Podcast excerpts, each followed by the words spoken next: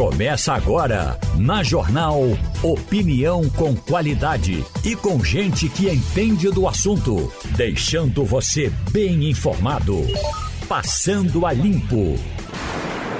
Começando o Passando a Limpo de hoje, já estamos na linha com a secretária da Secretaria de Defesa Social, a Carla Patrícia. E Romualdo de Souza também já está aqui conosco. Fernando Castilho também na bancada hoje. Secretária, muito bom dia para a senhora. Bom dia, Igor. Como é bom dia, vai? Romualdo. Bom dia, Fernando Castilho. Um prazer estar aqui com vocês. Agradeço a oportunidade.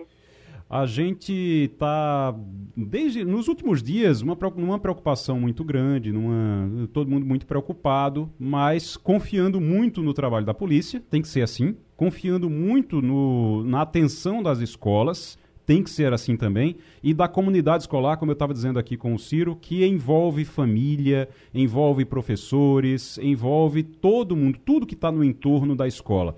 Secretária, eu queria começar lhe perguntando sobre o número. A senhora foi anunciado ontem um número que as pessoas podem ligar para fazer denúncias, para avisar a polícia de alguma ameaça. Como é que funciona esse número? O Igor, eu não poderia perder a oportunidade de registrar para os ouvintes a minha empatia com esse problema. Eu sou filha de professores, estudei em escola pública e eu tenho três filhos. Então, eh, eu entendo perfeitamente as preocupações, mas eu faço questão de registrar do profissionalismo que a gente está tratando o assunto.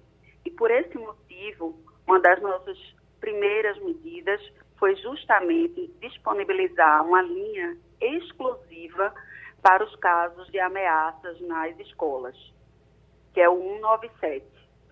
Esse número vai ficar totalmente disponível só para esses casos e o atendimento desses casos terá prioridade sobre outras urgências.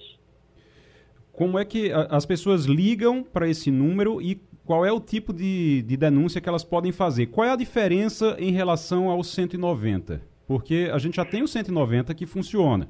Então, qual é a diferença eh, entre um número e outro? Seria a mesma sistemática do 190, sendo que há uma priorização no atendimento no 197. Seria para os casos realmente emergenciais.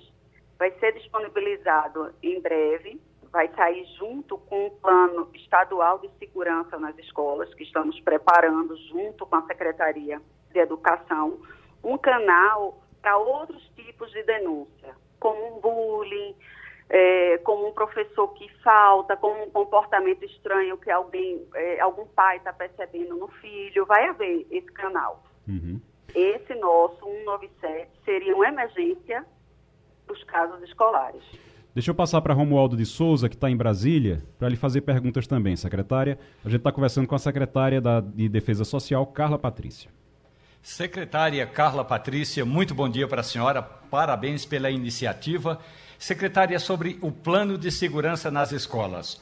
Ontem a reportagem da Rádio Jornal esteve com o ministro da Justiça e Flávio Dino disse que a ideia do governo federal é chamar as secretarias estaduais de segurança pública ou de defesa social para debater exatamente uma iniciativa, porque tem, tem dinheiro do governo federal, algo aí em torno de 150 milhões de reais. Aliás, o edital já foi lançado e esse edital visa exatamente, secretária, a fortalecer essas ações integradas nos governos estaduais. Como é que a senhora vê essa iniciativa, secretária?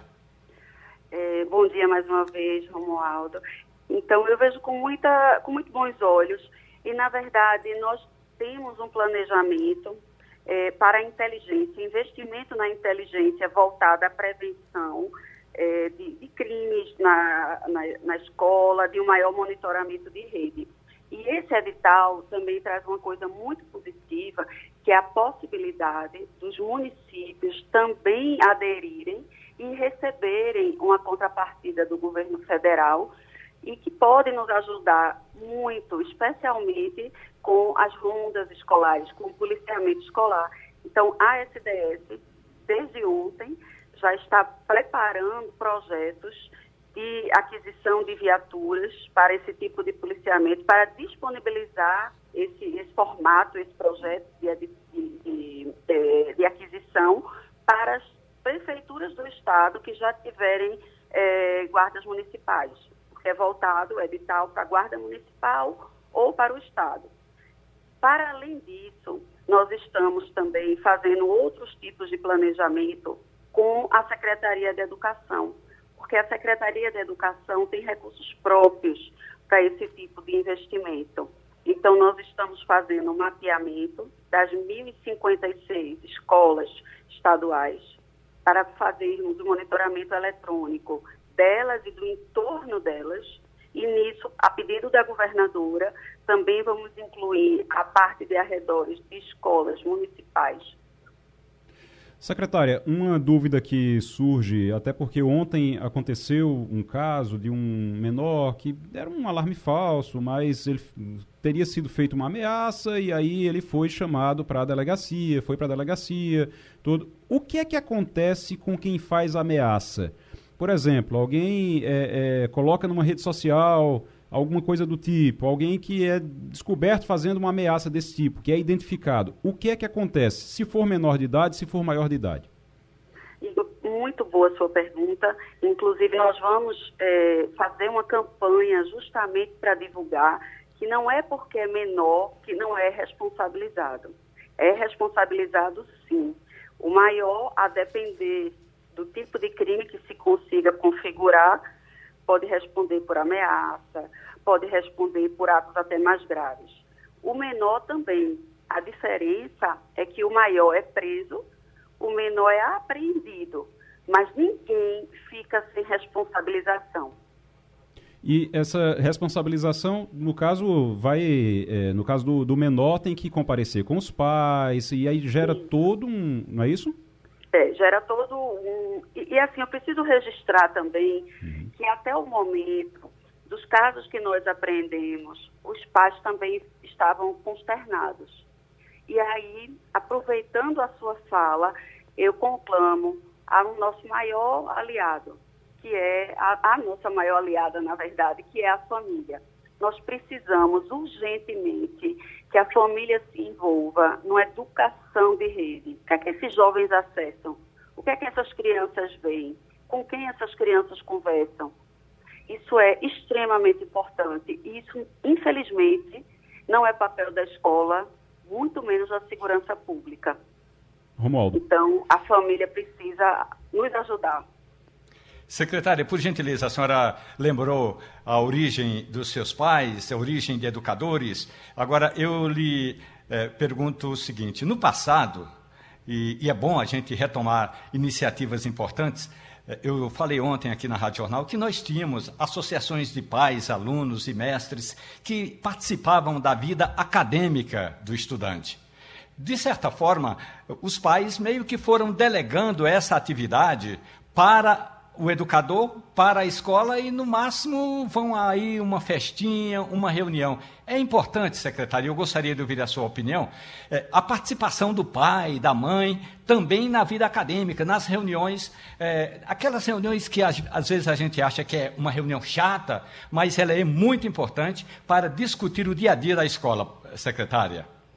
Perfeito, Romualdo. Sem a família, não há tecnologia que nos faça avançar nós precisamos desse envolvimento emocional mesmo, de cuidado. E assim, entendemos tanto da importância disso, que o primeiro item do protocolo assinado ontem, junto com a Secretaria de Educação, é justamente a conscientização, o chamamento da comunidade escolar. E aí a gente inclui, além dos professores e dos funcionários da escola, os alunos, os pais desses alunos, os responsáveis por esses alunos. Isso é fundamental. Ainda que o formato de hoje não e pela vida que nós temos hoje não permita aquele formato anterior de uma associação mais presente, a gente consegue quando quer estar junto dos nossos filhos, estar acompanhando as amizades, o rendimento escolar, estar olhando no olho dos outros amiguinhos, dos outros pais, isso é fundamental e indelegável. Fernando Castilho está aqui também. A gente está conversando com a secretária de Defesa Social, Carla Patrícia Castilho. Bom dia, secretária. Eu tinha uma curiosidade para saber sobre como é que está a questão da análise das informações naquilo que seria no âmbito da Delegacia de Crimes Cibernéticos. Como é que vocês estão analisando? Mas eu queria fazer um comentário sobre a questão de como é importante, neste momento, a gente dizer que não podemos é, cair na tentação de acreditar nas notícias de que a escola está insegura. Não é isso. A escola é o lugar mais seguro para mandar nossas crianças. Mas como está essa investigação? Eu também agradeço sua pontuação, Castilho. E a gente conta também, ontem na reunião, tivemos a participação de representantes das escolas particulares, porque a ideia do governo, a da nossa governadora, é que o sistema de ensino é um só. A preocupação é com o estudante, independente de qual sistema ou a qual sistema ele pertença.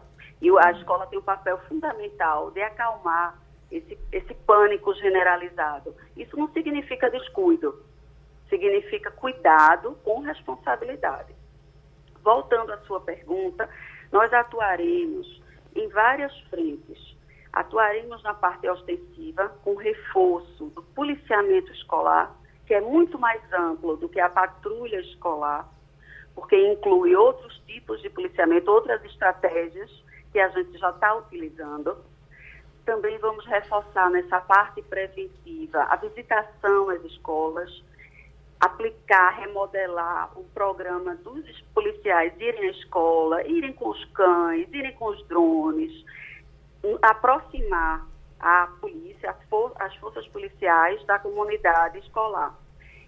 Em relação à sua pergunta especificamente, que trata da investigação, nós tratamos as ameaças, ataques seguindo um protocolo de inteligência que consiste numa triagem dessas informações, numa identificação dessas informações, e aí inclui você saber qual e-mail, qual, endereço, qual IP, qual a localização, qual a linha telefônica, onde é e como é essa família, se há em relação a, alguma, a essa família, a esse endereço, algo que gere uma correlação com a escola ameaçada. Então, é todo um trabalho de bancos de dados e de cruzamento de dados de inteligência. A fase posterior, a terceira fase, é a fase de confirmação. Nessa fase, é encaminhado um relatório de inteligência para a delegacia mais próxima da localidade onde foi identificado o risco, e esse local recebe a visitação de policiais. E foram muitos locais já visitados, e como eu disse ontem, todos que cheguem a nós e que gerem risco serão visitados. E nessas situações é que ocorreu a apreensão do equipamento e também a apreensão do menor e a condução para a delegacia. E aí a gente fecha o ciclo com o que a gente chama de neutralização. Secretária, o, a secretária de, de, Educação do Estado, a Ivaneide Dantas, ela tava, ela era secretária em Jaboatão, ela trabalhou em Jaboatão, e em Jaboatão tem um, um trabalho muito forte em relação ao vídeo monitoramento em escolas e também na entrada o reconhecimento facial. Esse é um trabalho que foi implantado na, nessa gestão, na última gestão do Anderson Ferreira por lá e que chamou muita atenção na época. Como é que está esse serviço, esse, esse equipamento está sendo utilizado nas escolas estaduais e qual é a possibilidade de ter em todas as escolas o reconhecimento facial para que não fique entrando todo mundo na escola? Exatamente, Igor. Faz parte do nosso plano estadual de segurança escolar. Esse plano ainda não foi divulgado, porque está sendo montado. Uhum. Está sendo montado porque inclui a aquisição de diversos equipamentos, entre eles as catacas, com identificação facial. E é, essa medida, ela vai além daquela segurança orgânica de evitar a entrada no prédio, na instalação de alguém que não deveria entrar. Ela vai ajudar ao mapeamento de evasão escolar, ao mapeamento de uma frequência maior ou menor e dos dias que essa frequência é maior ou menor porque no Juntos pela Segurança, a segurança passa a outras secretarias. E um dos indicativos de que tem algo errado passa pela frequência escolar. E esse plano ele vai ser apresentado quando, secretária? Tem prazo? O prazo é para ontem. Então estamos correndo, porque hoje, é, infelizmente, nós não temos absolutamente é, nada de mais avançado em termos de tecnologia. Mas a notícia boa é que temos o material disponível, temos recursos disponíveis e com a união da Secretaria de Educação com a Secretaria de Defesa Social, nós vamos implementar isso o quanto antes. Secretária, o Fernando Castilho tem mais uma pergunta.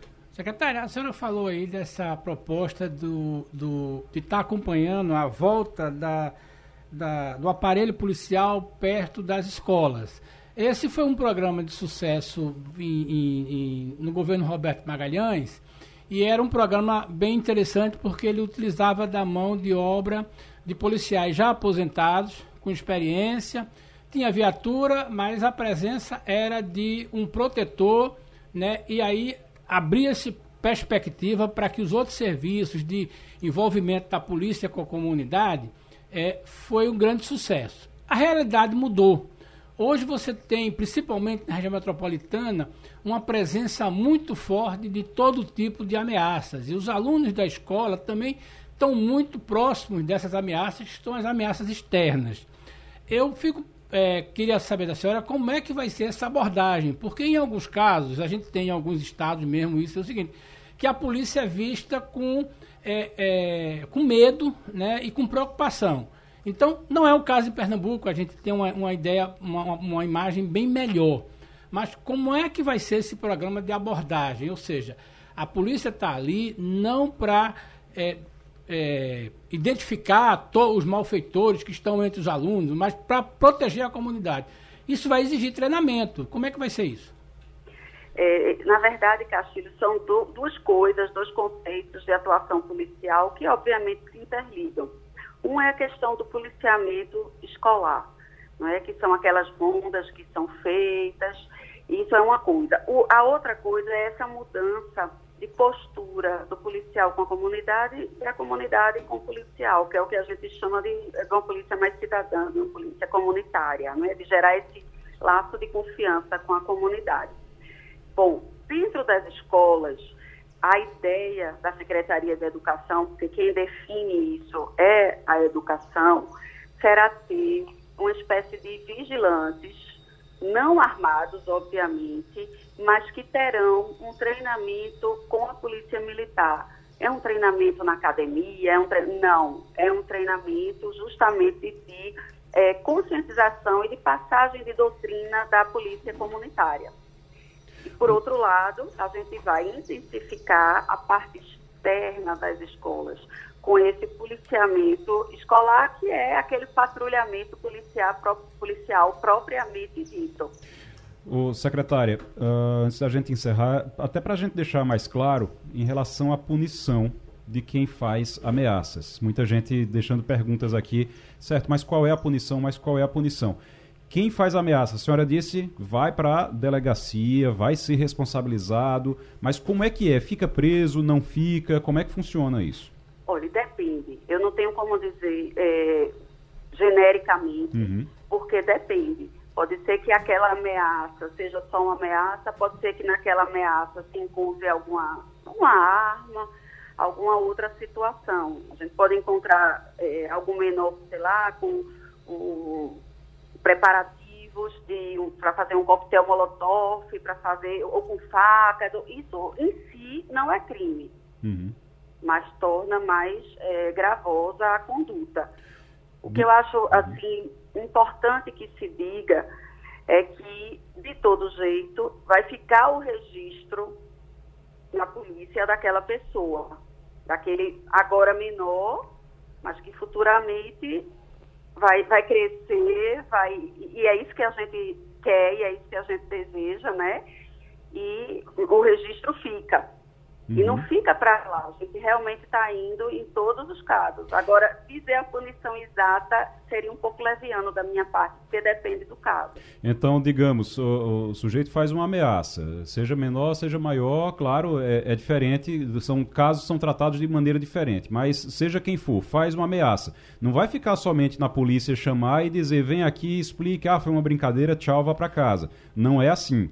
Então a polícia vai investigar, a polícia vai, vai provavelmente na casa da pessoa, vai ver se, tá, se ele está na posse de algum tipo de arma, de alguma coisa que possa vai ser utilizada. computador, celular. Hum, pronto. Serão periciados. Uhum. Esse procedimento vai para o Ministério Público, Ótimo. para o Judiciário. Uhum. Não é uma coisa que vai ficar esse, nesse âmbito de só reclamar, é o pai que tem que fazer com o filho. Sim. E é isso que a gente quer, que se encerre nesse âmbito. Porque a polícia entrando, a segurança pública entrando, é a última medida. Então, naturalmente, não vai ficar por isso mesmo. Muito bem. Secretária, muito, muito, muito obrigado pela entrevista, pela conversa. É importantíssima. E volte sempre aqui ao Passando a Limpo, tá? Muito obrigada pela oportunidade. Um abraço. Um abraço. Obrigado. Essa foi a secretária Carla Patrícia, secretária de Defesa Social do Estado, falando sobre as ameaças de ataques em escolas. E eu vou aproveitar para repetir o que Castilho chegou aqui falando, e eu acho que é muito importante, né, Romualdo? Escola é lugar seguro, tem é que ser visto como lugar seguro. É um lugar onde a comunidade se encontra de certa forma, porque comunidade escolar é pai, é aluno, não é só aluno e professor, é pai, é família, é pai, é mãe, é família, é professor, é, é tudo. É, é, é, é vizinhança, é. tudo. Então todo mundo faz parte da comunidade escolar, não é, Romualdo? Inclusive a segurança no trânsito.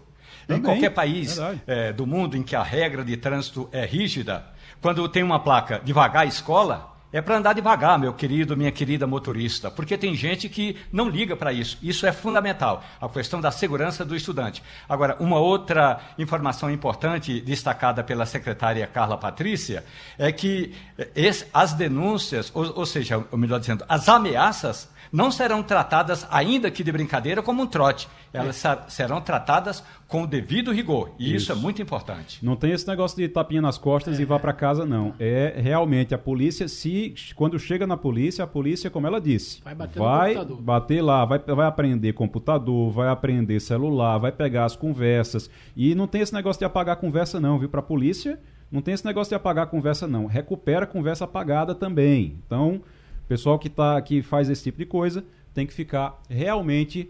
É, tem que saber que tem consequência. A gente já está agora em contato, já está na, na linha com Avelar Loureiro, que é presidente do Movimento Pro Pernambuco, ex-presidente da ADEME e diretor da ACLF Empreendimentos. O Avelar está eh, aqui para a gente conversar um pouquinho, Castilho, Romualdo, sobre a lei dos 12 bairros. Mas eh, o gancho, na verdade, o que a gente, eh, o que provocou isso foi o anúncio ontem de que um parque vai ser construído na, num terreno lá em Casa Forte é um terreno que estava sendo ali estava para tinha um projeto de um empreendimento lá, né? Foi aprovado. Chegou a ser aprovado, Castilho? Chegou a ser aprovado, depois a prefeitura não concedeu a licença. Que era um, um empreendimento que iria gerar empregos e, e, e tal, e aí a prefeitura resolveu que vai fazer um parque naquele local. Não, não concedeu a licença e depois resolveu que vai fazer um parque naquele local.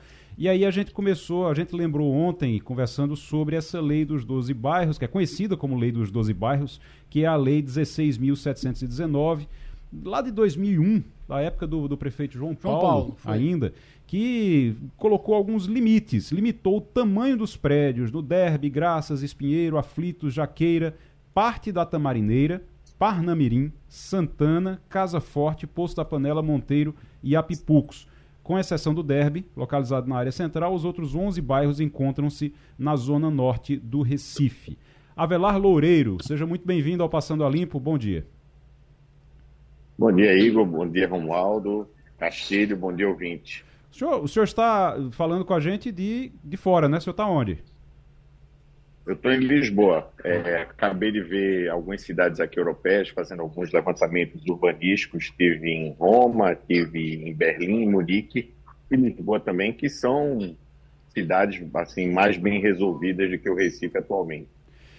Como é que o, o senhor vê essa, essa lei? Ela está em vigor já de, desde 2001.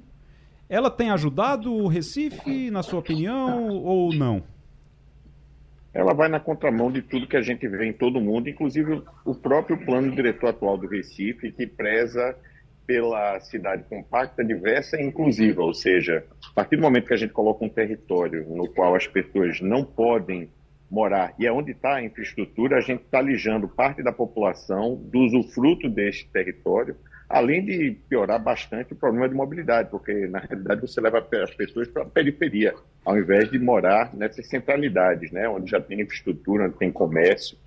E isso é uma prática mundial, ou seja, o próprio plano diretor do Recife atual já reconhece isso e incentiva as policentralidades. A gente precisa agora acabar com esse capítulo da lei dos, dos 12 bairros para que o plano diretor atual vigente possa vir na sua plenitude. Fernando Castilho.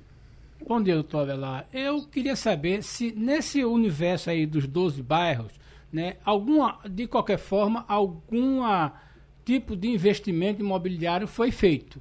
É, a gente tem a ideia de que nos 12 bairros não se construiu nada, se construiu. Mas em algumas áreas a coisa se tornou tão restritiva que a sensação que a gente tem quando caminha por alguns bairros hoje dentro dessa área de proteção é que a cidade está morrendo ali. É, pessoas que não conseguem, que receberam imóveis, que têm imóveis, né, que já não conseguem mais manter aquilo, não querem morar lá, estão abandonando. Então a quantidade de imóveis, né, que tem placa de venda, é, imóveis que já não estão mais ocupados, essa coisa vai não crescendo, principalmente depois da pandemia. O senhor acha que está na hora de a gente é, recolocar esse tema, aproveitando esse movimento aí do parque, de recolocar esse tema, de é, ver como a gente pode contornar essa situação? Porque, como eu tenho conversado com algumas pessoas, tem gente que diz que, olha, eu não posso fazer mais nada, aquela casa eu recebi de herança e ela está lá. É, mais importante que essa, essa questão pessoal dos donos dos é, imóveis é a questão urbanística. É, a gente está querendo efetivamente que a cidade tenha uma nova dinâmica, que os imóveis tenham uso misto, é, e tudo aquilo que você viu sendo construído nos últimos 20 anos, depois da lei, foi projetos aprovados na iminência de entrar a lei, e que esses, esses projetos viam um tipo de urbanismo que não é mais o urbanismo hoje atual, é o, é o urbanismo anterior, que você está com muros, você cria empreendimentos grandes e que não conversam com, com a rua. É, esse estoque foi acabado de, de, vamos dizer assim, de projetos aprovados. É, basicamente, você não vê nada sendo construído. E a lógica da gente é o seguinte: que seja liberado um novo tipo de construção, no qual a construção ajude ao urbanismo. É, efetivamente, a gente é a favor que tenha uso misto, que tenha uso integrado, que alguma parte do imóvel seja de fruição pública, por exemplo, calçadas mais generosas com 7, 8, 10, 15 metros, e você tem como fazer isso nas edificações é, sem perder rentabilidade, sem perder o negócio, pelo contrário, até agregando valor, porque passa a ter uma cidade mais amigável para todos. Isso é o que a gente vê em todo mundo. A gente está conversando com Avelar Loureiro, que é presidente do movimento Pro Pernambuco, falando aqui sobre urbanismo, Romualdo de Souza. Avelar Loureiro, muito bom dia para o senhor. Essa passagem do senhor pela Europa certamente mostra um centro de Roma que é vivo, a palavra correta é vivo, de manhã, de tarde, de noite, a qualquer hora. O que é necessário ser feito, é, Avelar, numa cidade como Recife, para que as pessoas possam sair, por exemplo, de casa de madrugada e ir num bar, num restaurante, numa cafeteria e voltar de madrugada para casa sem ser é, é, sem sofrer qualquer tipo de ameaça do ponto de vista da segurança. É possível fazer essa junção de tornar um centro vivo com, a, com segurança pública? Sim, veja bem, o primeiro grande guardião do espaço público é o morador. Então, locais que não têm moradores, eles tendem a não ter vida. O exemplo é o bairro do centro do Recife, o bairro do Recife. Você tem atividades comerciais durante o dia, atividades empresariais, mas não tem morador. Como não tem morador, quando chega a noite, a cidade morre. E aí fica entregue a quem quem está ali e ocupa de uma forma desorganizada. Aí também vem a questão da, da insegurança e tudo mais. Quem dinamiza território não é atividade econômica, quem dinamiza território é morador. Agora, morador precisa de atividade econômica. O que a gente defende é que o trabalho, o entretenimento e a moradia devem estar integrados no mesmo local para evitar os deslocamentos e também, como em Roma, como em Paris, como em Lisboa, é, outras cidades, é, é, cidades brasileiras também, partes de, de, de, São Paulo, Rio de Janeiro, Copacabana e Ipanema, tem vida noturna. É, o que precisa ter é atividade econômica e, e morador. Esse binômio é fundamental para resolver a questão da segurança. Doutor Velar, o, no caso do, do, de Casa Forte ali, onde foi anunciado um parque, eu queria que o senhor falasse para a gente qual é o impacto que tem um parque como o que foi anunciado para Casa Forte, que impacto teria o um empreendimento comercial que geraria empregos. Acho que a, a, expectativa era de mil empregos, é isso, Castilho? Era, na, é, na verdade ele geraria pelo menos 500 empregos permanentes, né? E é, pelo que a gente leu do projeto, e isso foi uma coisa muito debatida, porque ele teria cinco pavimentos mais dois enterrados. Sim. E aí o, o, o imóvel seria é, com dois andares só, três andares no caso, que é o chamado pilotismo de, de três andares, 12 metros de altura. Uhum. É, há um argumento de que poderia complicar o trânsito, mas você teria dois andares de estacionamento. Uhum. Mas acho que a sua pergunta vai nessa direção. É, é, como é que vai ser se, se o parque ali valoriza o bairro, se o parque dá uma condição melhor, até porque o bairro, aquela região, é uma região bem servida de parque. De é, até para a gente entender qual é a diferença de impacto, porque tem muita gente que fica, ah, fica torcendo pelo parque, gente torcendo pelo empreendimento porque gera emprego, mas qual é o impacto para o bairro de um e de outro? É, vamos lá, é, são duas questões que se conver que conversam entre si. Você não precisa escolher um ou outro. Você poderia ter ali espaços públicos, é, é, espaços privados de uso público no próprio terreno, como se fosse uma praça, parte do terreno ser uma praça, e você permitir um pouco mais de verticalização, ou seja, você ia abrigar ali, você poderia abrigar o empreendimento comercial com os 500 empregos, você poderia abrigar moradia se pudesse verticalizar, o estacionamento para baixo, e ainda deixar, por exemplo, 30%, 40% do terreno para ser de fruição pública, ou seja, uma grande calçada, um bulevar, uma, uma praça, não um parque. 1,2 hectares não pode dizer que é um parque, na verdade é uma praça é, uhum. é, um pouco mais robusta. O que a gente defende é o uso misto, entretenimento, lazer, trabalho e moradia. Ou seja, esse é o modelo que a gente tem que buscar, não segregacionismo, ou um ou outro. É tudo junto e misturado, ocupando o mesmo espaço, como existe em todos os lugares do mundo. A gente e o plano, volta a dizer, o plano diretor do Recife, ele, o novo plano de 2020, ele já conversa com isso, que a gente precisa fazer o ajuste nas leis infraplano diretor, como é a lei do uso do solo, a lei dos 12 bairros, para adequarmos a essa nossa situação, que é o que todo mundo quer no mundo todo. E a gente já descobriu isso e já fizemos a carta maior da gente, que é o plano diretor, e nesse caminho. O Romualdo de Souza, a gente está conversando com o Avelar Loureiro, é presidente do Movimento Pro Pernambuco. Faça aí a última pergunta, porque eu não sei se ele já almoçou, porque lá em Lisboa agora são o quê? Duas horas da tarde, quase? Uma e, uma e meia, duas horas da tarde? Já almoçou, Avelar? Não, ainda não. Eu, eu, cheguei aqui no aeroporto, eu estou voltando hoje ao Brasil. É, imagina a minha cabeça aqui fervilhando. É, passei 15, 20 dias, perto de 20 dias aqui vendo cidades, coisas, fotografei muito. Ah, o meu sonho é trazer o prefeito aqui para ver um bocado de coisa. Eu sei que ele já viajou muito e tudo, mas a gente vê com um olhar diferente as coisas, como funciona. É, ele está no caminho certo, eu acho, ele tem feito bastante coisas é, é, boas. Essa questão do parque é uma, uhum. porém eu, eu teria tratado de uma forma diferente. Eu tentaria, sem recursos públicos, ter utilizado o terreno, conversado com o empreendedor, alterado a lei dos 12 bairros, ele fazia o empreendimento dele. O bairro precisa de comércio, uhum. até para ter vida, para gerar empregos também, as pessoas trabalharem lá, e ter uma solução mais, vamos dizer, boa para todo mundo e que seja boa urbanisticamente. Então, é, o, a questão do parque ou da praça excelente, eu acho que tem que ser prioridade. O espaço público é aquele que a democracia vai se reinar. Se você não tem espaços públicos, escola pública, transporte público, parques públicos, a gente não tem uma democracia sólida. É nesses locais que a gente faz a democracia e quanto mais ele fizer é, é, nesse sentido, melhor para todos nós. Romualdo, encerre aí com a sua pergunta para ele poder pegar o avião e almoçar. Vamos lá. Ave, Avelar Loureiro, eu não sei onde é que o senhor está, mas a estética desse seu lugar parece aí uma sala VIP do aeroporto ou uma cafeteria de Lisboa. Agora, posso dizer que na cidade do Recife tem cafeterias com estéticas parecidas com, com essa aí onde o senhor está, com essa luz clara, com esse ambiente agradável. Então, eu queria, se tiver algum tempinho, que o senhor desse uma chegada aí perto do aeroporto em Lisboa. Tem uns empórios que vendem cafés maravilhosos, inclusive café do Brasil, e pode aproveitar essa sua estada. Agora, a pergunta toda é a seguinte: é, essa, é preciso também, Avelar, é, preservar o gabarito da, da, cidade ou da região onde, de onde estivermos falando. Porque uma cidade como Brasília, por exemplo, se a lei de gabarito, que trata exatamente do tamanho do prédio, cada gestão tiver de ser modificada, daqui a pouco a gente vai ter arranha-céu na esplanada dos ministérios.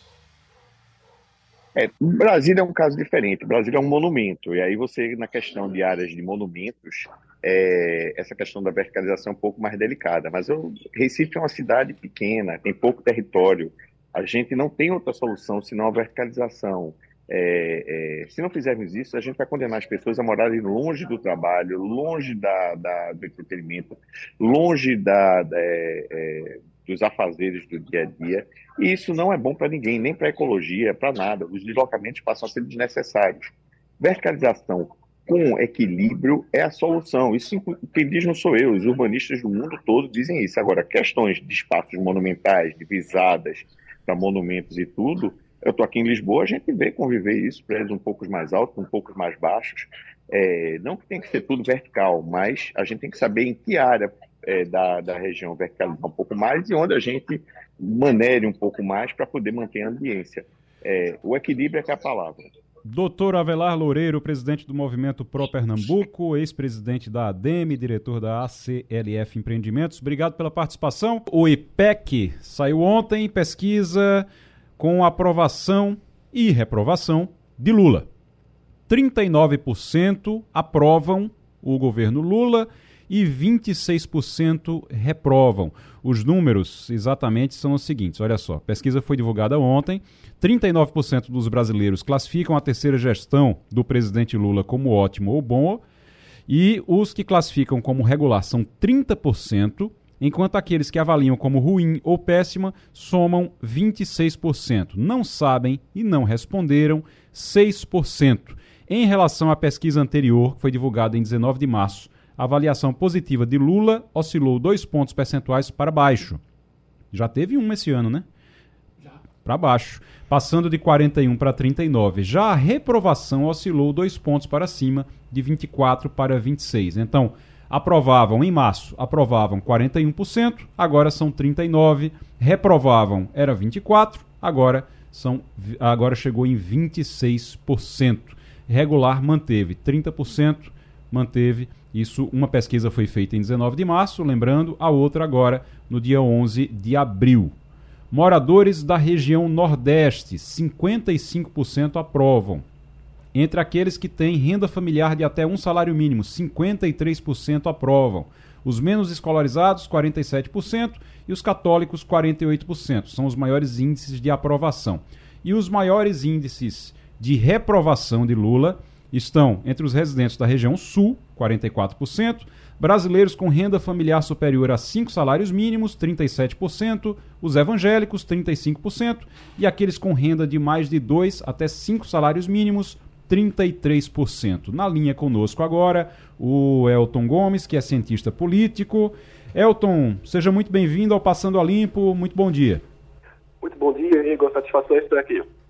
É, o que é que significa esse, essa oscilação de, no espaço de um mês mais ou menos, uma oscilação de dois pontos percentuais em ótimo e bom para baixo e dois pontos percentuais em ruim e péssimo para cima? Isso é já um, um, um indício de que o, o brasileiro está começando a perder a paciência com o governo Lula?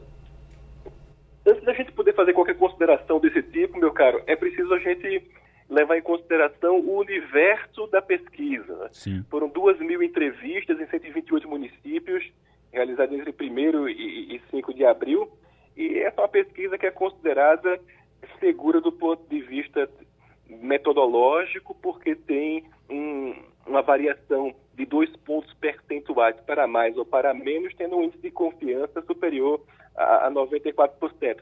Então, essa pesquisa, como toda pesquisa de opinião, é uma fotografia de momento que reflete a situação do governo atual, o governo do presidente Lula, na sua terceira passagem pela administração federal, que acontece de maneira marcadamente distinta daquela que ele experienciou quando governou o Brasil nos anos 2000, porque naquela época nós tínhamos um cenário internacional favorável, com o superciclo das commodities, crescimento chinês, a economia doméstica bastante bem estabilizada como consequência da ortodoxia macroeconômica legada pelo governo Fernando Henrique Cardoso, e ele também majorou a sua performance ao implementar ou expandir os programas sociais, principalmente os programas de renda mínima. Agora o cenário é bem diverso. O governo não conseguiu, até o presente momento, montar uma base parlamentar em condições de aprovar a legislação de interesse do executivo no parlamento. Veja que nós temos 100 dias de governo e, para além dos anúncios que dependiam apenas do executivo, é, nada mais substancial em termos de atos administrativos que depende de mudança de legislação aconteceu. Porque o governo está negociando, barganhando, contemplando aliados com cargos, verbas e benefícios políticos de toda espécie. Então, esse, esse elemento mostra, como você disse, em relação à pesquisa anterior, que foi divulgada em março, dia 19, a avaliação positiva do presidente oscilou dois pontos percentuais para baixo, chegando então a 41%, de 41% para 39%, e a reprovação subiu dois pontos, de 24% para 26%, o que demonstra um viés de aumento da desaprovação do presidente Lula em face das dificuldades pelas quais o seu novo governo vem passando, do ponto de vista de uma construção contextual e factual muito mais complexa, uma oposição mais ideologicamente concentrada do que aquela que ele vivenciou no começo dos anos 2000 e depois da sua reeleição em, em 2006 em diante. Ele também vai passando por uma dificuldade que vem dentro do cenário externo, como eu falei, com retração da economia internacional, um quadro de endividamento das principais economias do mundo, dificuldade de restabelecer as cadeias logísticas no pós-pandemia, guerra na Ucrânia, risco de conflito envolvendo as duas maiores potências do mundo hoje, os Estados Unidos e a China, em campos opostos da disputa pela hegemonia, rivais políticos, econômicos, geoestratégicos e militares. Então, isso faz com que os entrevistados que gostariam de ter visto uma mudança substancial nas uhum. suas condições de vida. E olhe, eu não estou falando nem com relação a elementos macroeconômicos dos grandes agregados que não passam pelo cidadão comum, pelo eleitor médio brasileiro. As pessoas gostariam de ter visto é, melhoria do ponto de vista das tarifas de transporte, custo da alimentação, é, a manutenção de programas públicos que beneficiassem suas atividades ordinárias. Isso até o presente momento não aconteceu. O governo ele está muito dependente de uma retórica de trazer o passado, né, fazer um recall das condições de vida uhum. favoráveis nas primeiras administrações Lula, uhum. e não foi capaz até o presente momento de produzir nenhum vigoroso ato de gestão. Tava Primeiro todo porque mundo, é muito cedo. Tava todo Depois... mundo ali, tava todo mundo ali, Elton, é? uh, tava todo mundo ali esperando o que foi prometido na campanha, porque na campanha, Exato. a campanha foi uma campanha muito agressiva, e eu, quando eu digo agressiva, não apenas de agressões, mas agressiva do ponto de vista de você oferecer coisas que você nem sabia se podia cumprir. Então todo mundo virou o ano esperando comprar picanha com, com preço de, de, de, de carne moída. Então, é, assim, foi uma coisa que realmente criou essa expectativa e não foi atendida. Agora, deixa eu passar aqui para Romualdo e para Castilho, que estão querendo lhe fazer perguntas também, baseadas nessa pesquisa do IPEC, que é a pesquisa que saiu, foi divulgada ontem, apontando 39% de aprovação, 26% de reprovação em relação ao governo Lula. Romualdo de Souza. Elton Gomes, muito bom dia para o senhor. Duas questões que eu gostaria de ouvir a sua opinião. A primeira delas, eu escrevi hoje no Jornal do Comércio que a equipe de comunicação do presidente Lula chegou à conclusão de que até hoje o governo tem sido analógico, ou seja, não tem usado sequer as redes sociais para que Lula se comunique com a população. E aí vão ser criadas alternativas e uma delas são as, serão as lives do Lula. A exemplo do que fazia Bolsonaro nas quintas-feiras. Então, a primeira pergunta: o senhor acha que falta comunicação do governo com a sociedade? E aí a, a questão complementar comunicar o quê? Porque na última reunião ministerial, na segunda-feira, Lula puxou as orelhas dos ministros dizendo o seguinte: ó, nós prometemos na campanha, por exemplo, o programa Desenrola, e esse desenrola que ajuda, que vai facilitar as pessoas endividadas a pagarem suas dívidas, continua enrolado. Palavras do presidente Elton. Essa é uma questão muitíssimo interessante, Romualdo. É, o bolsonarismo começou a se projetar através daquilo que nós chamamos contemporaneamente de cyberpolítica, o cyberativismo, primeiro por absoluta força da necessidade. Bolsonaro era um deputado do baixo clero do Congresso Nacional, não tinha capacidades do ponto de vista institucional, uma musculatura política institucional que lhe permitisse as formas tradicionais de comunicação política no Brasil, né? Todos devem lembrar eleitorais hollywoodianos brasileiros, feitos pelos grandes marqueteiros, que caíram em desuso depois da ascensão da definição de tempo e espaço propiciada pela tecnologia de informação, principalmente pelas redes sociais. E essa militância orgânica do bolsonarismo levou adiante um processo de comunicação muito inovador e bem sucedido em um contexto muito específico, que foi o contexto pós-Lava Jato, pós-evento da facada, ou aquilo tudo que possibilitou ascensão desse presidente insider heterodoxo, né, que era o Bolsonaro. Agora, o lusopetismo, pela avaliação que faz a própria equipe, o próprio staff do presidente Lula, permanece muito aferrado às formas tradicionais de comunicação política, porque o PT é aquilo que nós cientistas políticos chamamos de partido de massa, e é o partido que tem múltiplos vínculos com sindicatos, com organizações da sociedade civil organizada, com figuras de destaque dos meios artísticos, formadores de opinião é, e, e, figu e, figuras dessa natureza, né, classe intelectual também.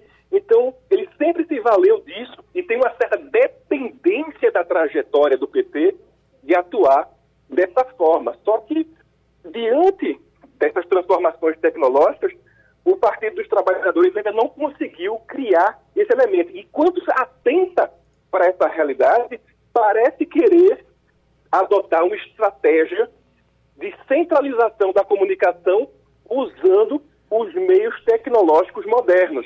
Enquanto que o bolsonarismo, por necessidade ou por incapacidade, fez uma comunicação descentralizada que se multiplicou. Uhum. O lulopetismo, por conta da sua trajetória, quer atuar nas redes sociais, mas seguindo ainda uma lógica analógica de centralização de um único emissor que é dominante na sua interação com a audiência. E com relação a comunicar o que, Romualdo? O governo poderia comunicar, por exemplo, as dificuldades que ele está tendo para compor uma base no Congresso e a importância de levar adiante os seus programas sociais, como esse para renegociar dívidas é, de famílias e cidadãos endividados, de maneira mais didática, de maneira mais é, compassada, mostrando que não é com um passe de mágica, com a varinha de condão que as coisas são decididas. Mas, como foi dito, né, durante essa campanha, os dois lados prometeram o impossível e agora a conta da bigorna da realidade chegou. Exatamente. Professor, Professor Elton Gomes, cientista político, conversando aqui com, a, com o Passando a Limpo sobre a pesquisa IPEC. 39% dos brasileiros aprovam a gestão Lula, 26% reprovam. Fernando Castilho. É, bom dia, professor. É, a sua afirmação sobre essa leitura que o PT faz, né, e o próprio governo faz, é, eu particularmente venho pesquisando isso, venho conversando, até escrevendo sobre isso. Eu acho que é uma questão geracional é preciso muita capacidade de desprendimento para você se despir de velhos conceitos analógicos, para você entrar no meio digital. E resumindo numa palavra, a sensação que eu tenho é que o PT acha que se mudar o site do partido, se mudar o site do governo, né, a questão está resolvida. Mas eu tenho uma pergunta sobre essa questão dessa divisão que está, inclusive, geográfica. Por que é que o Nordeste, que pessoas que têm até um salário mínimo, apoiam tanto Lula, né? E o ensino fundamental, que tem somente o ensino fundamental o apoiam, e os católicos, é, 48% o apoiam. E que, ao contrário disso, na região sul, onde a renda é superior, e os evangélicos, que é um outro segmento que está presente, é, apoiam isso. Isto é uma realidade da sociedade brasileira. Nós vamos ter que conviver com isso. O Nordeste apoiando de um jeito, o Sul apoiando do outro, o católico apoiando do outro, evangélico apoiando é, contra ou se manifestando contra. Muito importante para que nós possamos compreender as múltiplas clivagens que hoje compõem a sociedade brasileira. Clivagens de classe, com relação à visão é, transcendental, mística, religiosa e doutrina é, é, cristã, nesse caso, situações geracionais, situações de natureza regional, que acabam compondo esse quadro extremamente complexo da arena política brasileira. Eu diria que, com relação à sua primeira reflexão, de fato, há um grande problema geracional, não apenas no Partido dos Trabalhadores, mas da classe política brasileira de alto nível em geral, que vive hoje uma grande entre-safra de lideranças e uma incapacidade de produzir novas figuras em condições de improntas para serem eleitoralmente viáveis, sendo ainda muito dependente da figura de líderes carismáticos, como o próprio presidente Lula e o ex-presidente Bolsonaro, que agora voltou ao país para, segundo ele mesmo, coordenar atividades de oposição. Agora, com relação a essas clivagens, o que é que a gente pode dizer? A gente pode dizer que o Nordeste muito dependente dos repartes da União, com baixo nível de desenvolvimento humano e profundamente aferrado a uma lógica clientelística e patrimonialista, tende a endossar com mais facilidade a figura do salvador da pátria, do messias político, e isso, claro, não só com relação ao presidente Lula. O presidente Lula ele gosta dessa grande vantagem, construiu essa fortaleza para o lulopetismo no Nordeste, mas lembre-se que uma das principais alternativas que eram vislumbradas pelo presidente Bolsonaro era justamente também conquistar o Nordeste, e ele procurou fazer isso é, nos, nas grandes cidades do interior, né, dando um bypass nos governadores, sendo recebido pelos caciques políticos, pelos coronéis locais. O presidente Lula, por sua vez, ele procura não apenas cercar essa força que ele tem no Nordeste, decorrendo, decorrente aí do Bolsa Família, decorrente aí dos repasses e de contemplar os poderosos regionais, né, que são todos eles oligarcas familiares ou pessoas ligadas a essas oligarquias, e ele tem essa habilidade comunicacional com as pessoas do Nordeste que tem lhe beneficiado, mas agora já começa a entrar em rendimentos decrescentes. Uhum. Com relação à questão de católicos e protestantes, existe hoje, por questões muito específicas, que não daria tempo da gente desenvolver aqui, é, uma tendência maior ao progressismo entre católicos por conta do fato de é, elementos teologicamente afinados com ideologias como a teologia da libertação ou mesmo certas versões da democracia cristã terem atuado durante longo período de tempo na Igreja Católica, isso faz com que haja uma maior receptividade a certas ideias mais ao centro da esquerda e ao centro. Enquanto que entre os protestantes, por conta de outro desenvolvimento histórico bastante específico, igualmente, você tem uma tendência maior a ideias conservadoras e mais ao centro da direita ou à direita. Professor Elton Gomes, cientista político, muito obrigado pela participação aqui no Passando a Limpo. Já na linha conosco, o Nilson Monteiro, que é diretor de gestão portuária de Suape. Suape movimentou 4 milhões de toneladas no primeiro bimestre, aumento de 10%, chamou atenção. O atracador, o atracadouro pernambucano se destacou nacionalmente pela movimentação de granéis líquidos, transporte de cargas e cargas gerais soltas, cargas containerizadas e cargas gerais soltas. O Nilson Monteiro, seja muito bem-vindo ao Passando a Limpo, muito bom dia. É, obrigado, Igor. Bom dia a você, bom dia a todos os ouvintes. Diretor, é, esse bimestre ele teve um aumento de 10%, 4 milhões de toneladas movimentadas. Isso é já um, um, isso é um reflexo de um trabalho, isso não é uma coisa que acontece neste bimestre, é um reflexo de um trabalho que vem de mais tempo, não?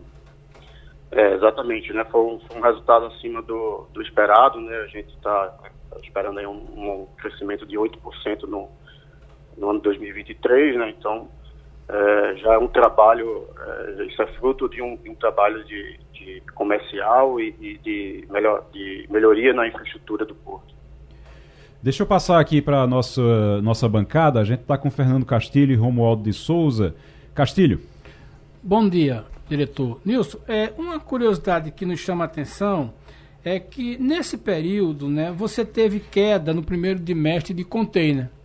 É, embora o número geral de swap tenha sido bom, mas as cargas de container tiveram uma queda aí de 6,7. É, a gente está no momento de movimento, de tentando ver essa questão de como é que vai ser é, a questão do, do, do, do Tecon Swap. É, como é que está sendo isso? Tem uma expectativa de que esse ano, esse, essa pequena queda de 6,7 comparado ao ano passado, possa ser superado, embora o número geral tenha sido positivo? Como é o quadro de containers que vocês analisam aí é, para esse ano de 23?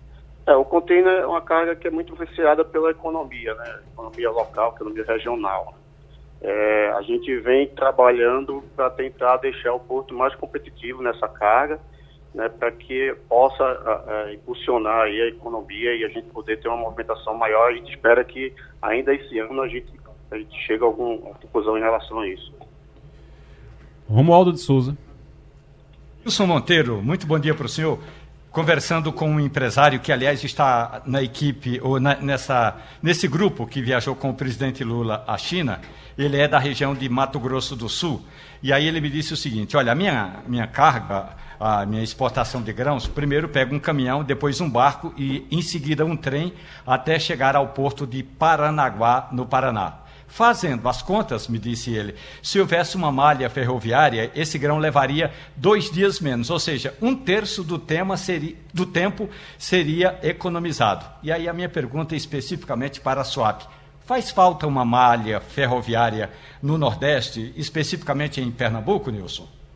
Sim, faz falta sim. A gente vem ressaltando a importância de, de, um, de uma ferrovia chegando ao Porto de Suape. Isso está tá sendo tratado diretamente pela governadora né, que está dando extrema importância a, a, essa, esse ramal da Transnordestina uh, chegando no porto. Esse, nesse, nesse caso do ramal da Transnordestina, Nilson, é, como é que está. Qual é a situação de momento? O que é que vocês estão na expectativa de que se, de que se resolva quando e como? É, a gente, é, como a Transdestina é um projeto é, não só focado no porto, né, trata-se de um projeto estruturante é, para o, o, Estado como um todo. Né? Então, isso vem sendo tratado especialmente pela governadora. A gente é, é não tem uma posição é, atualizada, mas está sendo dado a devida importância que merece. Ô, Nilson. Nilson é- Monteiro é diretor de gestão portuária de Suape, Castilho era é, uma, uma, um fato novo que aconteceu, acho que até decorrente daquela aquele, contrato que Suap celebrou no ano passado, né, com operadores é, de cargas de granéis sólidos, né, que já se reflete nessa questão do açúcar. É, Pernambuco é um estado tradicionalmente exportador de açúcar, exportava é, no passado, exporta ainda, mas um fato novo é o seguinte: tanto no porto do Recife como no porto de Suape, tem exportação de açúcar ensacado, né? E, e Suape cresceu nisso. Essa é uma tendência ou porque o mercado de, de, de, de, de açúcar está isso aí e Suape tenta se aproveitar? É, talvez o fato novo de Suape tenha sido essa movimentação de açúcar. Qual é a expectativa para 2023? É, Suape já, já tem, já escoa a boa parte da, do açúcar que é produzido na, na Mata Sul, né? É, e esse ano a gente teve um, um crescimento, está tendo crescimento aí da, da produção e da exportação desse açúcar, né? Então a gente espera que esse movimento continue, mas é algo que depende também muito do mercado da commodities. Muito bem, Nilson Monteiro, dire diretor de gestão portuária de Suap. Nilson, quero agradecer sua participação. Muito obrigado. Tô dando uma olhada agora aqui no dólar e eu quero perguntar a Castilho, já posso comprar dólar, Castilho? Veja, eu queria, eu queria que o preço caísse para eu comprar dólar, certo? certo? E aí eu queria, tem que ter dólar. Tem dólar para vender? Tem. Você é. vai numa casa de câmbio. O preço caiu. Eu só não tenho dinheiro para comprar o dólar. Mas me diga, se eu for comprar, posso comprar agora? Está na hora de comprar? Porque Olha, o dólar, o dólar, deixa eu só lhe dizer aqui, está caindo, caiu para a faixa abaixo dos R$ reais. Está 4,97 agora. Bom, se você tem real suficiente para viajar, né? Por exemplo, você quer comprar 10 mil dólares para viajar? Né? Talvez seja isso. Então né? não tem. Mas veja bem, é, é, preciso ter bom ter essa perspectiva, né? Quando o dólar baixa é muito bom, uhum. né? nas viagens principalmente. Agora, essa variação de centavo não é tão importante, porque veja bem, se você vai comprar 2 mil dólares, se sobe 10 centavos, o máximo que você pode ganhar no negócio é um sanduíche McDonald's ou então uma, como é que chama, um, um, um pequeno almoço em bacalhau lá na Europa. É interessante. O bom disso aí é para a economia. Quando você está falando que o dólar baixa 5, como todo dia está fechando contrato de exportação e de importação, quem está comprando está dando menos real por aquilo que ele está comprando, quem está vendendo está é, obtendo uma, uma negociação bem melhor, porque o preço dele fica mais competitivo. Essa é a grande vantagem para a economia. Agora, por que, é que a gente de repente está falando um dólar menos de cinco reais? É, é, é porque há o cenário de que alguma coisa está melhorando na economia. Talvez o comportamento do governo, que deixou de, pelo menos nos últimos 15 dias, com exceção do presidente, ninguém está brigando com isso aí. Não a campanha do PT, né, de querendo tirar, é, criticar muito fortemente nas redes sociais dele a questão do, dos, do, dos presidentes do Banco Central, não sei o quê. Isso ajuda muito. Agora, o empresário está cuidando da vida dele.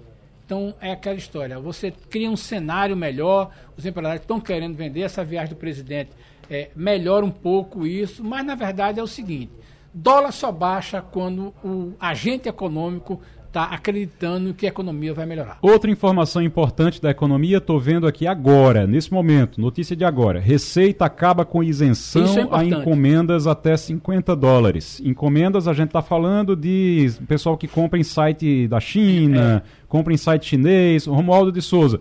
Acabou a isenção, você não vai mais poder comprar se for acima de 50 dólares. Aliás, se for abaixo de 50 dólares, você vai ter que pagar é. imposto de todo jeito. Vai ficar tudo mais caro para você? Eu, é, eu sou da época e que eu frequentava aquelas lojas de R$ 1,99. Então eu continuo frequentando. Se é para comprar bugiganga, eu compro nas lojas de R$ 1,99 ou então vou na Feira do Paraguai, aqui em Brasília, que tem tecnologia de ponta com o mesmo preço que você compraria lá fora, claro, pagando imposto. Então, é, eu acredito que essa taxação do governo é apenas um aceno para que o ministro da Fazenda, Fernando Haddad, diga: ó, oh, a gente está taxando tudo, viu? Veja bem, é importante a gente colocar para o nosso ouvinte. Hoje, você pode comprar em qualquer um desses sites que você vê aí na internet, né, são sites basicamente da China. Esses sites não têm plataformas no Brasil. Então o que, é que acontece? Você compra, ele embala o produto lá, né, vem um container com 20 mil pacotes que são declarados abaixo de 50 dólares. É por isso que o Correio cresceu tanto, Igor, nos últimos anos, porque o Correio é que distribui isso. Então, antigamente chegava um container de produto da China. Agora não chega. Agora Sim. chega um container com 20 mil pacotes, né? Num container que o Correio vai distribuir, outro vai distribuir. O que é que o governo está preocupado com isso? É que nem sempre o que está ali é o valor de menos de 50 dólares. O cara pode empurrar, por exemplo, ali telefones, equipamentos, esse tipo de coisa. O governo está de olho nisso e quer fazer essa taxação. Na verdade, o governo tem uma coisa bem simples que esses sites que, que chamados sellers, né, as plataformas que tem um nome bonito, é, tenham base no Brasil, que paguem a tributação no Brasil. Porque aí é aquela história, não é a importação de que você usar o CPF para se beneficiar disso. Hoje é uma artimanha que se faz, e só para você ter uma ideia, o governo perde entre 8 e 10 bilhões de impostos que poderiam ser arrecadados e que, na verdade, essa rentabilidade acaba beneficiando o atravessador ou então o chinês mesmo. Romualdo de Souza, já que estamos falando de produtos chineses, ah. a China recebeu já Lula. O presidente Lula desembarcou. Agora a comitiva foi tão grande que eu vi que o presidente Lula já chegou, já desembarcou. O resto do pessoal já conseguiu descer do avião de tanta gente que era? Pois é, primeiro tem aquele protocolo todo do presidente da República, que é recebido por autoridades locais. Depois desembarcam os convidados. Entre esses convidados são oito ministros, cinco governadores, oito senadores e 19 deputados federais. Entre esses 19 deputados federais, seis são de Pernambuco. Seis? Essa comitiva. Seis. Seis de Pernambuco. A gente trouxe Exatamente. essa informação aqui no, no início da semana. Sim, Seis de Pernambuco. Eduardo da Fonte, Isa Arruda, Lula da Fonte, Maria Reis, Pedro Campos, Renildo Calheiros, e a gente conta o seguinte, que a equipe, que a ideia de levar todo o pessoal que está no Aerolula é justamente para tentar integrar a base aliada, mas só tem gente aliada, ou seja, já está aliado, não vai desaliar, não. O, a justificativa é que esses parlamentares são de frentes parlamentares da ciência, da tecnologia, frente parlamentar mista da agricultura familiar e por aí afora. Portanto, a viagem é para, sei lá, Vamos imaginar, por que, que leva a vice-líder do governo?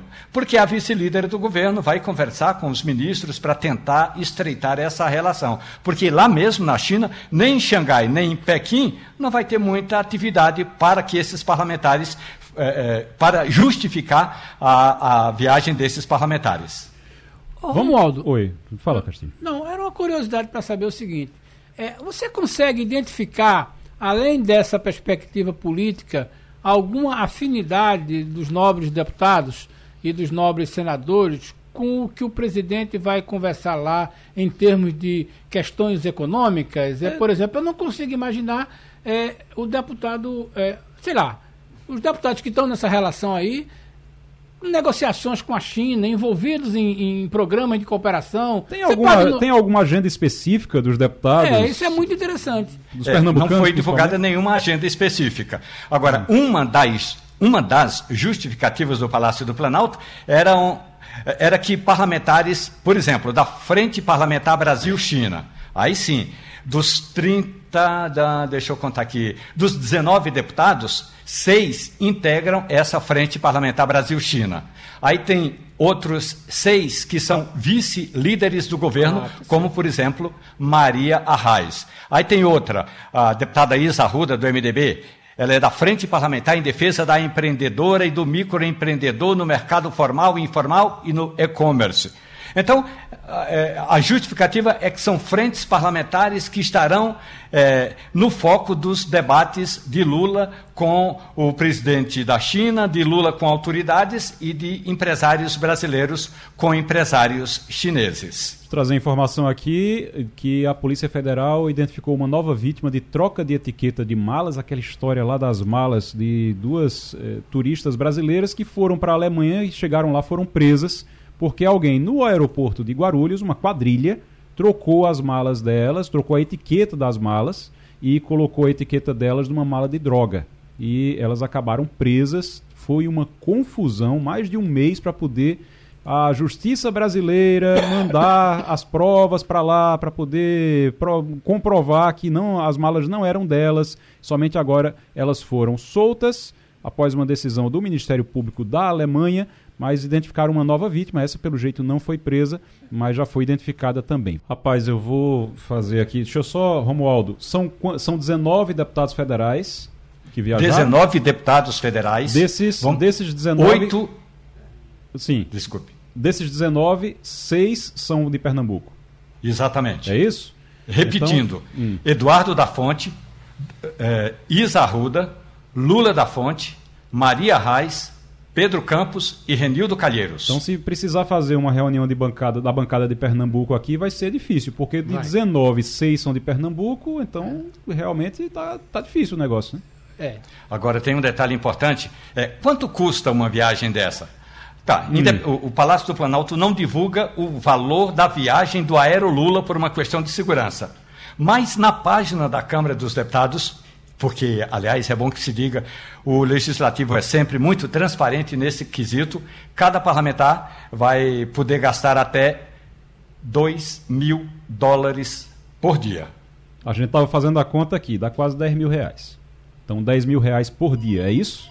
É Exatamente. Quase 10 mil reais por dia. Eu fico pensando é, nessa viagem, né? Que eles eu... gastam, mas a gente paga, tá? É verdade. Só lembrando. Você lembra de Ney Maranhão? Claro. Ney Maranhão sim. foi o precursor dessas conversas do Brasil com a China, ainda no tempo de Fernando Collor. E era interessante como ele fazia questão de mostrar a transparência do que ele gastava em cada viagem. Ele ia é, como representante lá, coisa, né, no Senado, e mostrava que ficava em apartamento bem simples, certamente não gastava dois mil. E veja bem, Ney Maranhão tinha interlocução direta com os principais líderes né, que já foram presidente da China. E aí a gente fica pensando, nem foi precursor disso. Eu fico pensando o que é que diria o senador Meira, Ney Maranhão hoje nessa conversa. Ô Romualdo, uh, como é que está a situação do Ministério do Turismo? Porque já estão falando que Lula vai ser obrigado a fazer uma reforma ministerial quando voltar da China. O União Brasil está dizendo que se a ministra do Turismo sair do partido, ela está uh, falando que vai sair do partido, se ela sair, vai indicar outro nome porque o ministério é do União Brasil, não é da ministra e não é de Lula, pelo jeito. Daniela Carneiro, também chamada lá no Rio de Janeiro de Daniela do Vaguinho. E aí, por que, que ela é chamada de Daniela do Vaguinho? Porque, como deputada federal e casada com o Vaguinho, um político lá da região norte de, do Rio, então ela adotou o nome de Daniela do Vaguinho. Ao chegar no ministério, ela trocou o nome de Daniela do Vaguinho para Daniela Carneiro. Pois bem, ela foi indicada pela União Brasil. E aí, ontem, Luciano Bivar, o presidente do partido, mandou um recado para Daniela Carneiro. Se a senhora sair do partido, a gente vai ao Palácio do Planalto e eu vou bater na porta do ministro das Relações Institucionais e dizer a Alexandre Padilha que a gente quer o cargo. Se ele não devolver o cargo para nós, a gente sai da base aliada. Eu não sei se sai da base aliada, até porque a União Brasil nem está tanto assim na base aliada. Mas uh, Daniela Carneiro ameaça sair da União Brasil e a alegação dela é que o partido não dá atenção as bases políticas de Daniela do Vaguinho, lá no interior do Rio de Janeiro. Fazer só um comentáriozinho aqui, que é o seguinte: no início do ano, quando ela foi indicada, todo mundo disse: olha, ela tem ligação com milícias, ela tem ligação com crime organizado no Rio de Janeiro. E aí a resposta de Lula foi: não, que eu não vou é, afastar ninguém que tem eh, somente por uma denúncia, que por suspeita, porque não tem prova de nada. E o principal, ele quis dar a entender que o principal era o trabalho dela, que não tinha nada a ver com o partido, que o importante mesmo era o trabalho que ele esperava que ela desempenhasse no ministério e que não ia afastar ela por conta disso. Aí agora chega Luciano Bivar e diz: o cargo é do União Brasil, eu vou indicar outro nome e o, o Lula vai ser obrigado a fazer isso. Se Lula trocar, realmente a, a, aceitar o que Luciano Bivar está colocando, vai ficar bem claro que é somente um arranjo partidário e nada mais do que isso. O Passando a Limpo vai ficando por aqui. Na sequência, tem tudo a notícia. Natália Ribeiro está chegando, tem também o debate. Você continua na Rádio Jornal. Amanhã a gente está de volta. Obrigado, Castilho. Obrigado, Romualdo. Tchau, tchau. A Rádio Jornal apresentou opinião com qualidade e com gente que entende do assunto. Passando a limpo.